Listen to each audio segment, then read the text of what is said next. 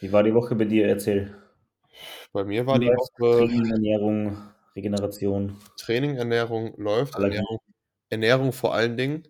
Ähm, aufgrund des Gewichtsdrops der letzten Tage oder der letzten beiden Wochen haben wir uns dazu entschieden, autoregulativ 2 Deloads einzuschieben, ähm, die recht gut getan haben, sage ich mal, um Ermüdung abzubauen und einfach in Bezug aufs Training einfach wieder, ja, so ein bisschen Druck hinter die Performance zu bekommen und dementsprechend auch ein bisschen 'n besseren Pump im Training.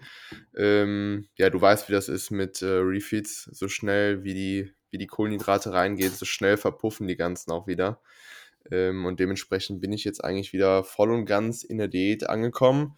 Muss auch ehrlich gesagt gestehen, dass ich die Diät jetzt seit den letzten beiden Tagen so ein bisschen spüre. Ich weiß nicht, ob es der tatsächlich der Diät geschuldet ist oder halt primär dem, äh, stark variierenden Wetter und der Allergie, die aktuell wahrscheinlich, äh, jeder Zweite da draußen hat, ähm, unter anderem wahrscheinlich auch der ein oder andere Zuschauer, die einen auf jeden Fall recht gut zerlegt. Ähm, muss aber auch sagen, dass ich gestern, äh, 'ne recht disruptive Lower-Einheit zu etwas ungewohnter Zeit hatte und ich hier und heute, wenn wir diesen Podcast aufnehmen, am Freitag eigentlich immer am Rest-Day immer gut zerlegt bin, weil ich auch 3 Einheiten jetzt tatsächlich hintereinander trainiert habe. Ähm, ich bin ja da in 'nem fixierten Rhythmus von dienstags bis donnerstags mit Push-Pull-Lower und, äh, ja, dementsprechend fühle ich mich und, ja, akzeptiere das Ganze, versuche das zu genießen und, äh, ja, freue mich auf die nächsten Wochen der Prep, ne? Wie Ja, sieht's bei dir aus? Wie lief deine Woche? bleibt bleibt uns nichts anderes erspart, das alles zu genießen. So ist es. Ja, meine Woche war eigentlich recht gut. Ähm, ich bin mir jetzt gar nicht mehr sicher, ob ich diese Woche das Low hatte oder ob das ob das noch letzt am am Wochenende war. Aber, ähm, ich bin mir zu 99% sicher, dass ich morgen ein neues Low haben werde. Ich spüre es. Ich spüre es. Ich gehe voll Also, mit. Ja, also ich bin mittlerweile auf jeden Fall in dem Stadium angekommen, wo ich sagen kann, ich fühle mich also ich habe, wie gesagt, schon jegliche Objektivität verloren. Mhm. Das ist echt, echt äh, spannend, Ja. ähm, das selber ein bisschen so mitzuverfolgen. Weil ich dachte, also für mich ist, die, ist auch die zweite Prep so ein bisschen so ein, also ich wollte in die zweite Prep reingehen und schauen, okay, könnte ich selber Entscheidungen treffen? Wie sehe ich mich selbst in der Prep? Kann ich, ähm, kann ich noch lange genug objektiv bleiben? Jetzt das erste Drittel vorbei und ich kann sagen, ich kann nicht mehr objektiv bleiben, Ja. weil es ist dieser, dieser Punkt gekommen, wo ich mich extrem flach, ein bisschen dünn, aber fett fühle. Ja. Also Ja. jeder, der schon mal eine Prep gemacht hat, weiß eins zu eins, was ich meine. Also man kann es besser nicht beschreiben in dem Fall. Ja.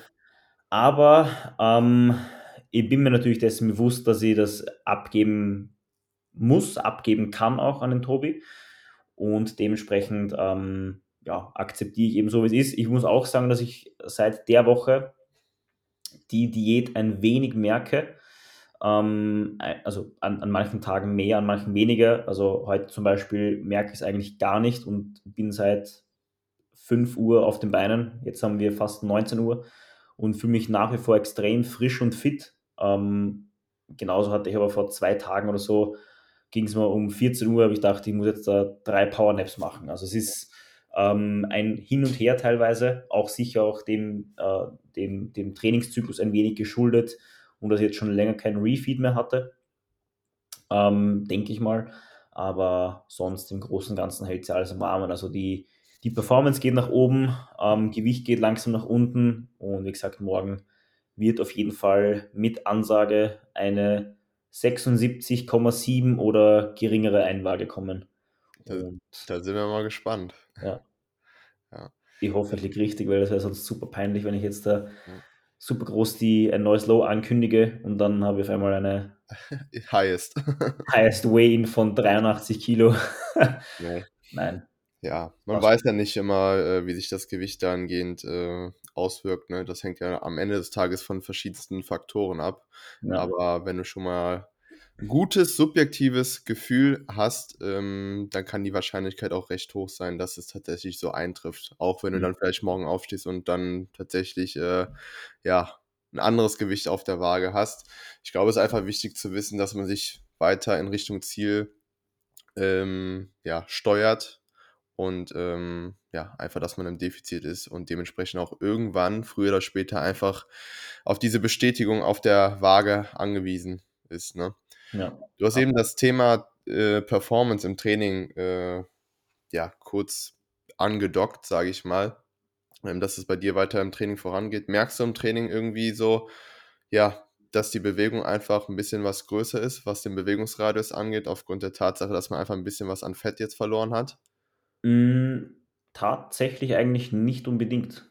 Ja. Also das Einzige, was ich merke, ist beim Belt Squat, dass der Gurt ein wenig ja. sich ein wenig fester einschnürt, ja. weil, weil da einfach weniger Fett ist jetzt um der Hüfte herum, also um die Hüfte herum.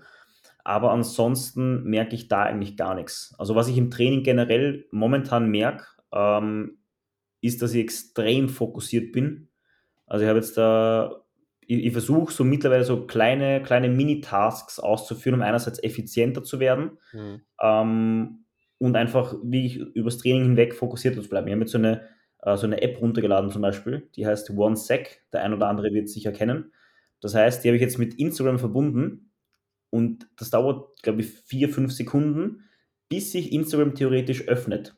Das heißt, da, da fährt so ein Fenster nach oben, dann fährt ein Fenster nach unten mhm. und dann stehen zwei Optionen, möchtest du weiter auf Instagram oder ich möchte nicht auf Instagram. Mhm. Und oft ist es so, dass mich Instagram halt während dem Training abgelenkt hat und ich halt hm. kurz, dann schaust halt zwei, drei Stories oder was auch immer und mir ist es zu blöd, diese fünf Sekunden zu warten mhm. und so bin ich halt übers Training hinweg viel fokussierter es ist jetzt schon ein absoluter Gamechanger und ich kann das jedem empfehlen, der das noch nicht macht.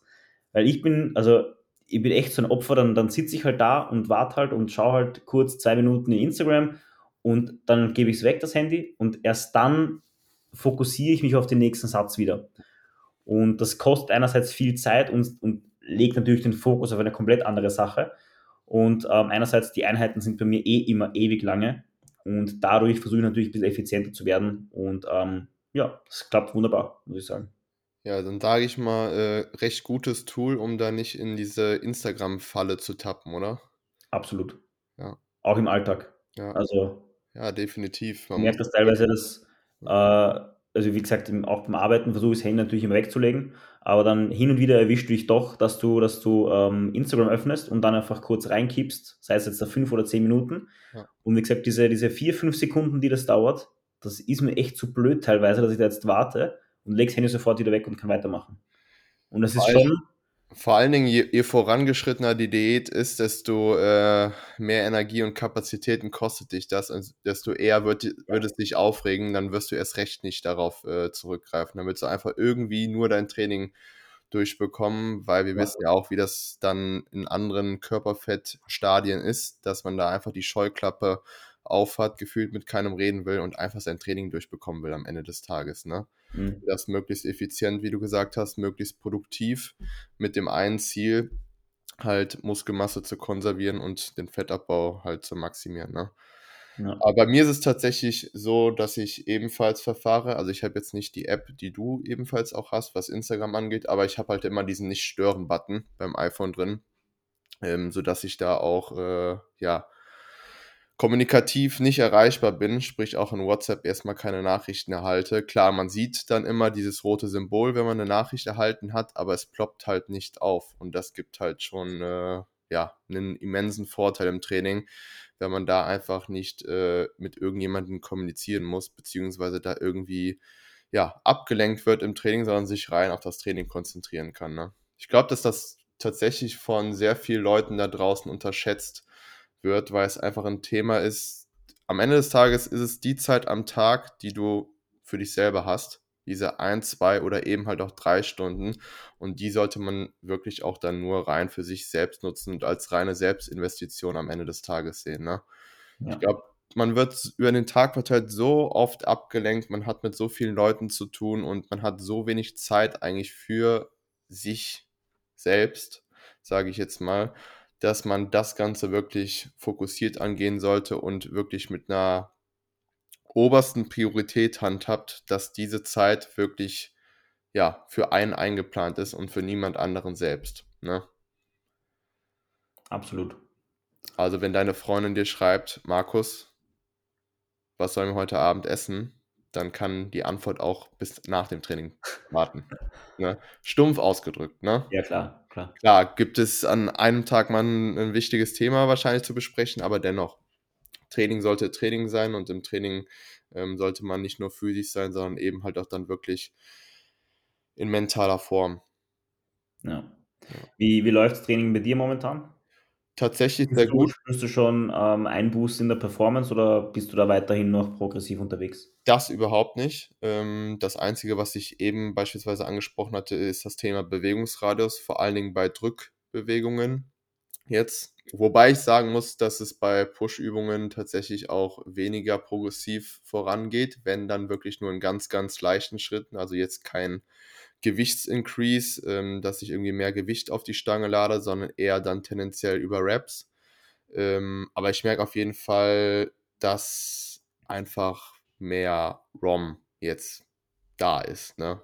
Weil, wie gesagt, man einfach Fettmasse verliert und dementsprechend auch der Bewegungsradius größer ausfällt.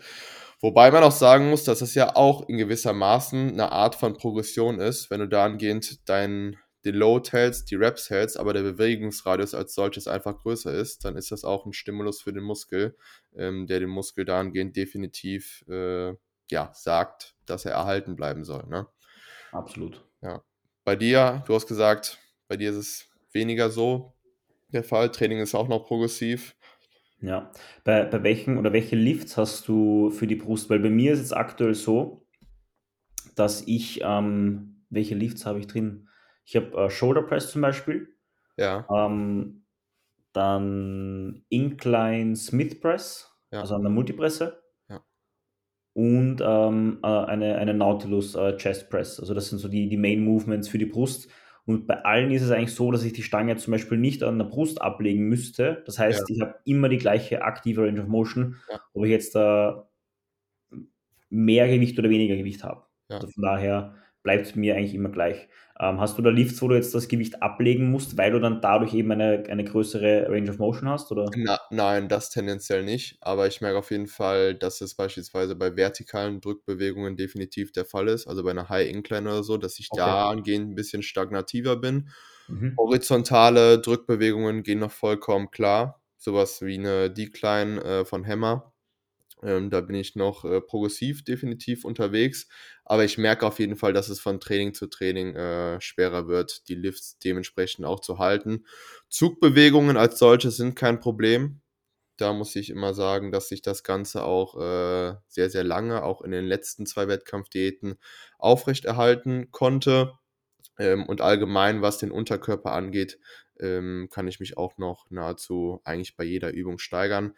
Klar, gestern hatte man die, äh, Pendulum Leg Press, die ihr jetzt auch im Gym habt, ne? Mhm. Die von Hammer. Ich weiß nicht, ob du die selbst schon mal ausgeführt hattest, beziehungsweise aktuell im Programming hast. Noch nicht, noch nicht. Ja, dann, äh, Gnade dir Gott.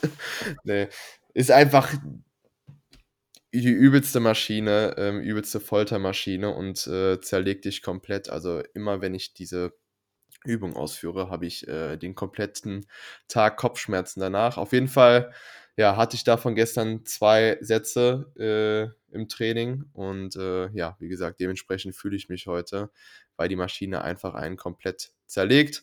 Habe ich aber auf jeden Fall auch schon, äh, so dem Coach mitgeteilt und wird, äh, gegebenenfa gegebenenfalls Anpassungen geben nach diesem 2. Prep-Meso. Ja, aber als solches, äh, kann ich mich nicht beklagen. Training macht weitergehend Spaß. Training ist progressiv bei den meisten Übungen. Wie gesagt, nicht bei allen Übungen. Isolationsübungen sind auch eigentlich immer noch nahezu progressiv. Die Form wird besser, ähm, ja, Kontinuität ist gegeben. Alles geht so voran, wie wir es uns denn wünschen. Form wird besser und, äh, ja, wir steuern in Richtung Ziel. Perfekt. Ja. So wie's im Endeffekt sein soll. Ja. Wir wissen ja auch, dass es, äh, Wochen geben wird, wo es mal anders laufen wird, ne? Ja. Ja. Es läuft nicht immer alles nach Plan, ne? Und das Leben, äh man kann vieles kontrollieren, aber man kann halt eben auch vieles nicht kontrollieren und dann muss man halt die Dinge so akzeptieren, wie sie sind und das Beste letztendlich aus der Situation machen. Ja. Ja. ja. Absolut. Deswegen ist auch so wichtig eben, dass man eben auch viel oder möglichst oder tendenziell viel Zeit einplant in eine Prep. Ja. Weil wenn dann eben in, keine Ahnung, 30 Wochen durchschnittlich bis zum ersten Wettkampf, sagen wir mal, äh, du bist eine Woche mal krank, dann hast du ein kleines Wehwehchen, dann ist da mal irgendwann irgendeine Kleinigkeit und bist vielleicht nochmal krank, dann fehlen schon vielleicht drei, vier Wochen, Ja. wo du nicht, sage ich mal, nach, nach Plan oder, oder, oder zeitgemäß alles so abarbeiten kannst, wie du es dir wünschst. Und ähm, dann kann es schon mal durchaus sein, dass du schnell im Rückstand bist und dann wieder Zeit aufholen musst. Und Zeit aufzuholen in der Prep ist, also es gibt, glaube ich, nichts Schlimmeres als das. Ja. Du bist, du, du hast eh schon den Stress, also den, den akkumulierten Stress von der, vom Defizit an sich. Dann kommt der Trainingsstress noch dazu. Dann schläfst du vielleicht schlechter. Dann hast du im Kopf auch noch, dass du jetzt da 1,5 Kilo hinter dem äh, Sollgewicht äh, bist und das stresst dich auch wieder natürlich, dass du da jetzt noch mehr ins Defizit gehen musst, etc. Und das ist ein, ein Teufelskreislauf im Endeffekt, also in dem man nicht hineingeraten möchte. Ja, am Ende zerlegt es dich auf jeden Fall. Ich sag mal so, du bist ja auch das beste Beispiel mit deiner Verletzung jetzt vor kurzem. Jetzt bist du wieder regeneriert, aber es war ja auch wieder eine Situation, ähm, ja, die man sich nicht ausmalen konnte im Vorhinein ähm, die du dann auch akzeptieren musstest, äh, die wahrscheinlich auch für dich jetzt aus äh, mentaler Perspektive nicht die beste war. Man weiß ja nie, wie sich dann so eine Verletzung am Ende des Tages entwickelt. Hätte ja auch sein können, dass du solche Schmerzen verspürst, sodass dir das Training komplett verwehrt bleibt für zwei, drei, vier Wochen oder so wäre dann im Worst Case vielleicht sogar, dass du die Prep hättest beenden müssen. Ne? Aber Gott ja. sei Dank ist es so nicht gekommen. Gott sei Dank bist du jetzt wieder auf bestem Wege, beziehungsweise kannst wieder progressiv trainieren und hoffen wir auch, dass das so bleibt. Und ja, das, was du eben angesprochen hattest, da gehe ich vollkommen mit. Ne? Man sollte immer in gewisser Maßen vor dem Plan sein und wenn man irgendwie hinterherhinkt, vor allen Dingen dann zum Ende hin, wenn der Körperfett sowieso oder das Körperfett ähm, sowieso schwindend gering ist, ähm, ja, und du einfach energielos, lethargisch und äh, zu nichts Lust hast, da noch irgendwie hinterher zu laufen, was die Rate of Loss angeht und was dann letztendlich der bestmöglichsten Form an Tag X angeht, ist dann halt nicht so geil. Ne?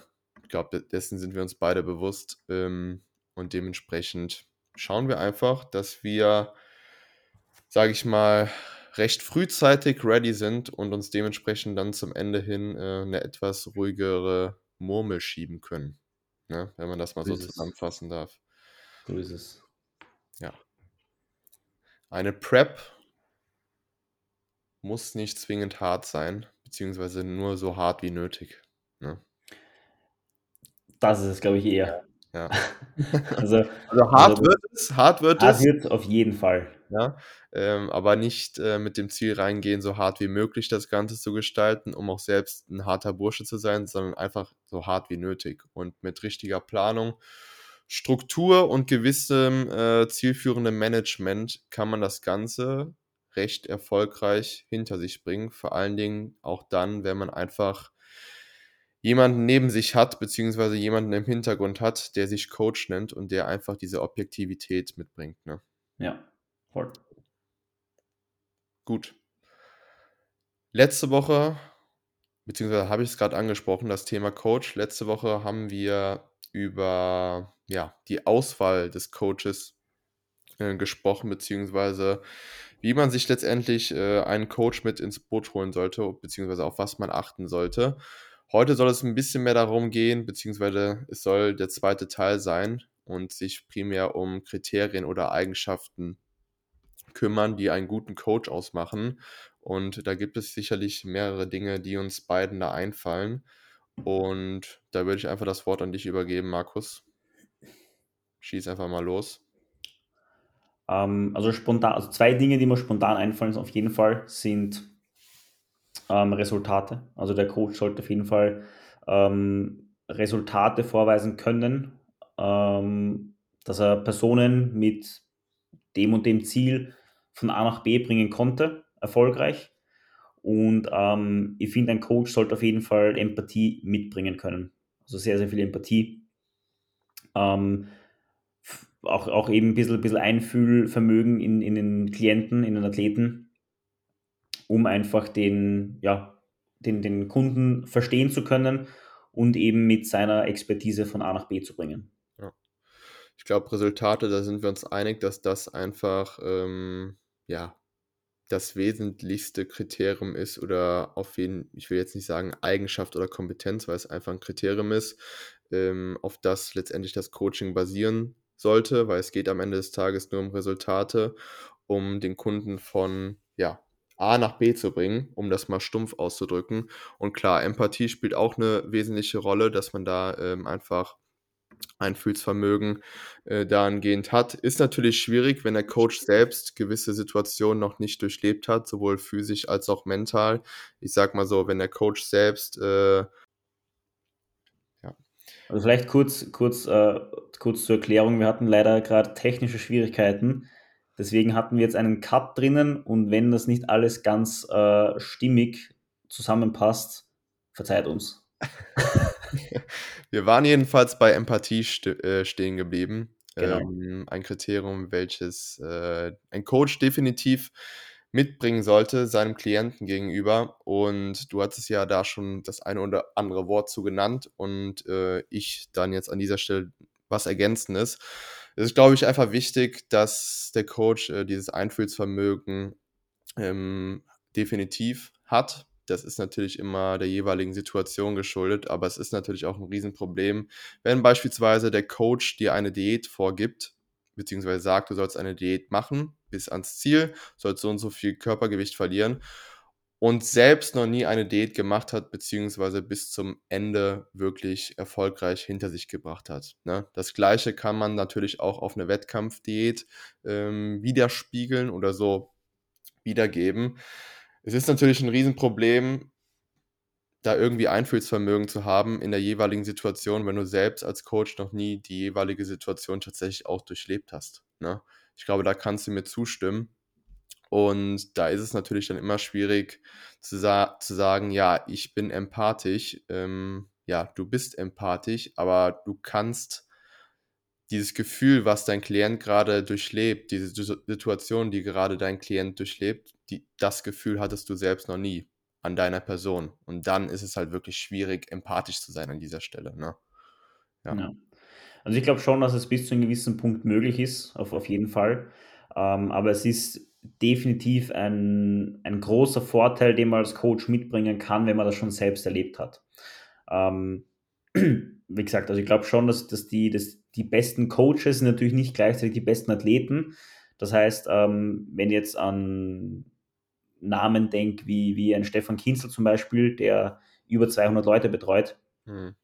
Der hat nicht so viele Preps gemacht, ähm, hat dann eben wahrscheinlich gemerkt, okay, er ist nicht der beste Athlet, kann aber einer der besten Coaches werden. Und ähm, dementsprechend hat er natürlich durch seine Erfahrung mit x tausenden Klienten gefühlt, ähm, weiß er natürlich, wie er empathisch oder wie er kommunizieren muss, um einfach die Leute von A nach B zu bringen, um einfach die Leute an ihr Ziel zu führen. Und ich glaube schon, wie gesagt, es ist auf jeden Fall von einem großen Vorteil, aber ich glaube nicht, dass es zu 100% notwendig ist, weil wenn du die Erfahrung mit vielen Leuten machen kannst und die mit dir gut kommunizieren können, dann denke ich auch, dass es trotzdem möglich ist, ähm, nicht so viel Erfahrung mitzubringen, aber einfach äh, praxisnah gut coachen zu können trotzdem. Ja. Also das ist. Ja.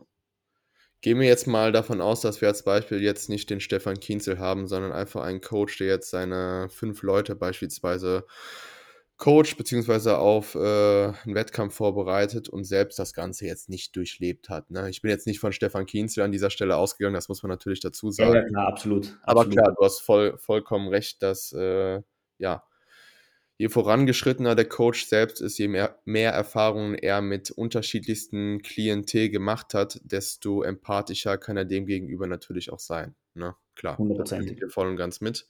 Ähm, ja, weiteres Kriterium, was ich mir selbst tatsächlich aufgeschrieben habe, ist das Thema Ehrlichkeit. Ähm, klar, zuallererst, dass der Coach ehrlich zu seinem Klienten ist, aber auch ehrlich zu sich selbst. Bedeutet am Ende des Tages, wir Coaches, wir sind auch nur Menschen und wir treffen auch nur Entscheidungen und zu Entscheidungen treffen natürlich auch Fehlentscheidungen. Und ähm, dass, wenn das tatsächlich mal der Fall ist, dass man sich dahingehend einfach das Ganze eingesteht, dass man ehrlich zu sich selbst ist und das wirklich offen und transparent dann auch seinem Klienten so mitteilt. Ne? Ich glaube, dass man sich da selbst nicht belügen sollte und einfach eine offene und ehrliche ähm, kommunikative Art mitbringen sollte. Wie gesagt, zu sich selbst, aber auch vor allen Dingen dann, ähm, wenn es an die Übermittlung zum Klienten geht, dass man sich dahingehend einfach nicht belügt, sondern einfach wirklich ehrlich miteinander kommuniziert, auf einer gewissen Vertrauensbasis natürlich auch und ebenfalls auf einer Wellenlänge. Ne? Ja, definitiv. Ich weiß nicht, wie das bei dir war, aber bei mir war das früher oft so, also jetzt schon sicher fünf, sechs Jahre her in meiner, meiner Anfangszeit als Coach, ähm, habe ich immer versucht oder mir erhofft, dass ich auf jede Frage eine, eine passende Antwort habe. Hm. Aber mittlerweile, oder mittlerweile eh schon seit zwei, drei Jahren, ähm, bin ich fest davon überzeugt, dass es, dass du als Coach nicht immer eine Antwort parat haben kannst und deswegen, deswegen auch ähm, so ehrlich sein musst und mal sagen musst oder sagen kannst und sagen darfst auch, ähm, das übersteigt meine Kompetenz. Ich bin kein Arzt, ich bin kein Physio, das weiß ich nicht. Und ähm, das glaube ich sehr, sehr wichtig, dass ähm, ja, dass man das einfach beachtet. Und nee, so ehrlich. Am Ende des Tages ist dem so. Man, klar, man hat ein gewisses Know-how, aber das Know-how geht nicht bis ins Unendliche. Und wenn mal eine Frage auf mich zukommt und ich die per se nicht beantworten kann, dann sage ich dem Klienten auch klipp und klar, du, ich weiß die Antwort gerade nicht, ähm, ich mache mich dahingehend mal schlau und werde dir dann im weiteren Verlauf Feedback geben. Ne? Ich glaube, das Ganze macht uns ja am Ende des Tages zu Coaches, zu Menschen. Und Menschen, wie gesagt, machen Fehler, wissen eben halt nicht alles, auch wenn wir vielleicht vieles wissen und mehr als letztendlich, äh, ich will nicht sagen mehr als der Klient, aber mehr als der Durchschnitt in Bezug auf die Thematik, die wir hier durchleben. Sonst würden wir den ganzen äh, Job ja nicht nachgehen können oder nachgehen wollen, äh, wenn wir keine Ahnung hätten. Aber klar, grundsätzlich stimme ich dir da voll und ganz zu, dass es auch mal Situationen gibt, ähm, wo ich letztendlich nicht die Antwort direkt parat habe, aber es dann auch einfach an dieser, der Stelle sehr, sehr wichtig ist, das an den Klienten zu kommunizieren und da einfach offen und ehrlich auch miteinander zu sein. Ne? Ja. Absolut. Fehl, ähm, fehlen. fallen, fallen dir sonst noch Punkte ein, ja gut, das eine geht ja mit dem anderen einher, ja. Ich habe ja jetzt das Thema Ehrlichkeit angesprochen, das geht ja auch mit äh, dem kommunikativen Aspekt einher. Klar, Coaching lebt von seiner Kommunikation. Kommunikation ist der äh, Schlüssel zum Erfolg, ähm, sowohl aus ja, beiden Parteien oder aus der Sicht beider Parteien, sowohl vom Klienten, aber auch vom Coach, dass eine erfolgreiche Zusammenarbeit eben nur klappen kann, wenn man auch wirklich kommuniziert. Ähm, nicht halt nur dann kommuniziert, wenn alles nach Plan läuft, sondern auch eben, ähm, ja, wenn Sachen anfallen, die äh, vielleicht nicht die angenehmsten sind, sollten dennoch auch diese kommuniziert werden. Ne? Also Kommunikation ist dann auch ein sehr, sehr großes Kriterium, äh, die einen guten Coach ausmachen. Wenn ein Coach nie kommuniziert ähm, und du am Ende des Tages immer mit deinen Fragen da äh,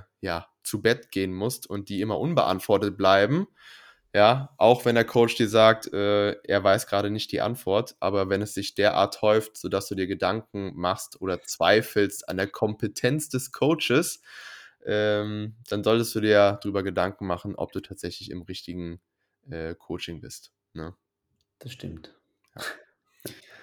ja, Themen wie Resultate, Empathie, Kommunikation, Ehrlichkeit, Transparent, Transparenz, dass man da einfach durchsichtig ist und da wirklich auch mit offenen Karten spielt. Das sind, glaube ich, schon recht viele Dinge, die wir da angesprochen haben. Ich ja. hätte jetzt noch tatsächlich ja ein Thema beziehungsweise zwei Themen. Zu einem wäre das auch äh, Kompromissbereitschaft, was eigentlich auch mit Kommunikation einhergeht. Ähm, ja, dass man einfach bereit ist, Kompromisse zu schließen. Ähm, sofern es denn sein muss. Und dementsprechend auch dann zum letzten Punkt zu kommen, äh, Konfliktfähigkeit. Ne? Dass man wirklich konstruktiv das Ganze angeht, wenn ein Problem letztendlich ansteht und ähm, ja, eine Lösung für beide Parteien bzw. für beide Sichtweisen da findet. Ne? Hundertprozentig. Ja. Stimme ich dir hundertprozentig zu. Am Ende des Tages geht es ja immer Klient XYZ alle kommen mit unterschiedlichsten Problemen zu dir und es geht darum, individuelle Lösungswege für jedes Problem zu finden. Ähm, es gibt halt kein Schwarz oder kein Weiß und kein Ja und auch kein Nein zur jeweiligen Situation, sondern man muss sich immer die Situation anschauen und dann halt durch Kommunikation, durch ehrliche Kommunikation zueinander und durch dieses empathische Gehen, was man dann letztendlich mitbringt, schauen, dass man eine Lösung findet, um den Klienten dann ans Resultat zu führen. Ne? Ich glaube, das lässt sich so ganz gut zusammenfassen, um jetzt die, ja, nahezu alle Kriterien in einem Satz gut zusammenzupacken. ich glaube, das war ein perfekter, perfekter Abschluss. Ja. Passt. Gut. Wunderbar. Dann vielen Dank fürs Zuhören an dieser Stelle. Ähm, und wir freuen uns nach wie vor sehr, wenn ihr den Podcast positiv bewertet. Würde uns sehr helfen und ähm, ihr würdet natürlich dieses, dieses Projekt äh, direkt unterstützen. Ansonsten vielen Dank fürs Zuhören. Bis nächste Woche. Dere.